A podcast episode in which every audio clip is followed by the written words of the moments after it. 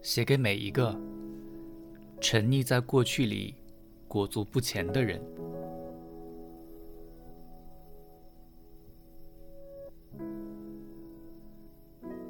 从现在开始，相信爱情。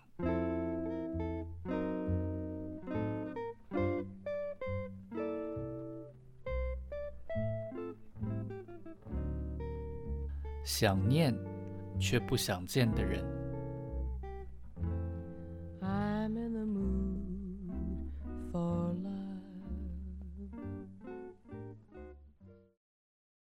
其实，你不是非要爱他。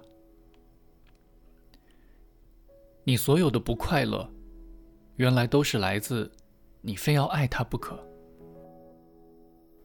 一直到有人提醒了这件事。你才有种大梦初醒的感觉。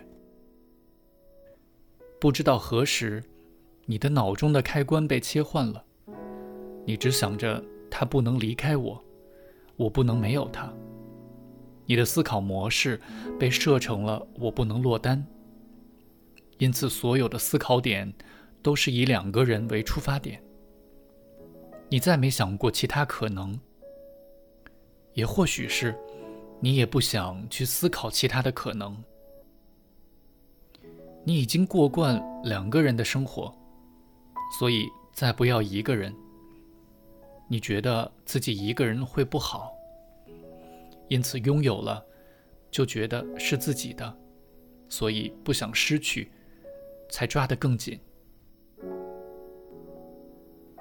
也因此，你研究他的一举一动，你去猜想。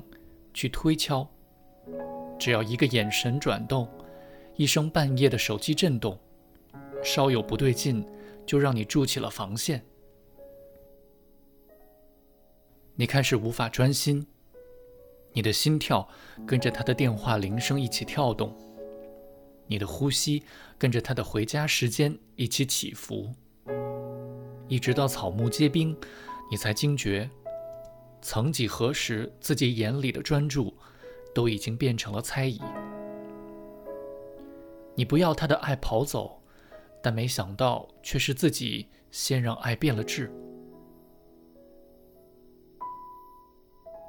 而你更忘了，自己在遇见他之前，其实都是一个人生活，一个人也可以过得很好，没有人非要另一个人不可。于是，你去思考自己对爱的定义，以及自己想要的对待。你无法把抓贼当乐趣，你想要的是一个可以让自己安心的关系，而不是处处让你起疑的对象。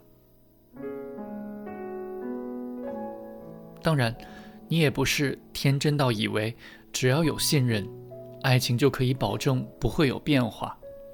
但是。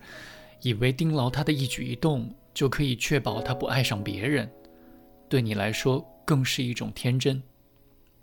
因此，越是花更多的力气去寻找蛛丝马迹，你越加觉得荒唐。你们是男朋友与女朋友，怎么过成了小偷与侦探？突然间，你忆起了那些爱的初衷。现在都去哪了？或许你无法保证爱情的结局，但无论如何，都不要去后悔自己当初怎么没有好好爱他。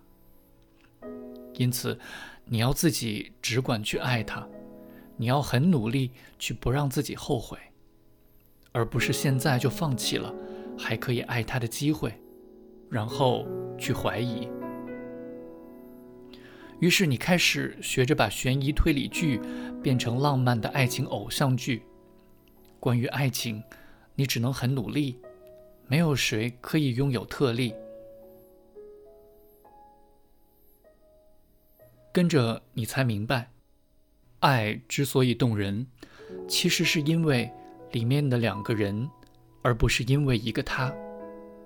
而自己拥有的也并不是他。而是两个人在一起的那份美好。爱情是两个人一起经营的成果。你也才发现，原来你的快乐可以靠自己的努力，你的快乐都是你的，而不是在他手上。因为没有一个人可以掌控另一个人的快乐，除非是自己交出去。而快乐，也不应该是寄托在另一个人身上才是。你也不一定要迁就他不可，你同样拥有选择权。你可以选择你爱的人，以及你想要的爱。你的爱不单只是他选你，而是你也可以选他。就像是你可以选择快乐的爱，而不是猜测。